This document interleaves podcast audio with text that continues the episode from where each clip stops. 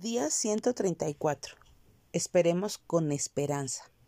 Alma mía, en Dios solamente reposa, porque Él es mi esperanza. Salmo 62, 5. Expresemos hoy nuestra seguridad en que Dios está obrando todo para nuestro bien.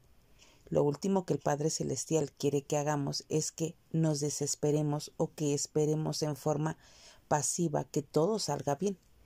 Desdichadamente, esto es lo que muchas personas hacen, con escepticismo y quejándose todo el tiempo, esperan que el Señor les abra alguna puerta. En lugar de eso, usemos los momentos de espera en nuestra vida para orar y conocer mejor a Dios.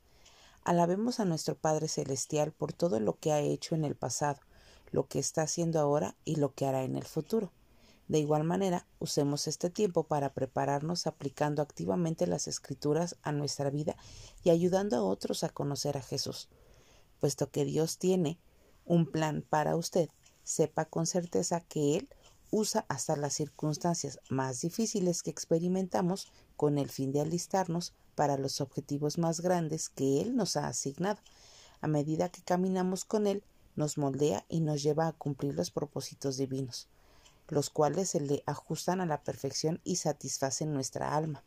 Desde nuestra perspectiva humana puede parecer que estamos desorientados, pero tengamos la certeza que desde el punto de vista divino nos hallamos encarrilándonos y siguiendo la senda del Señor.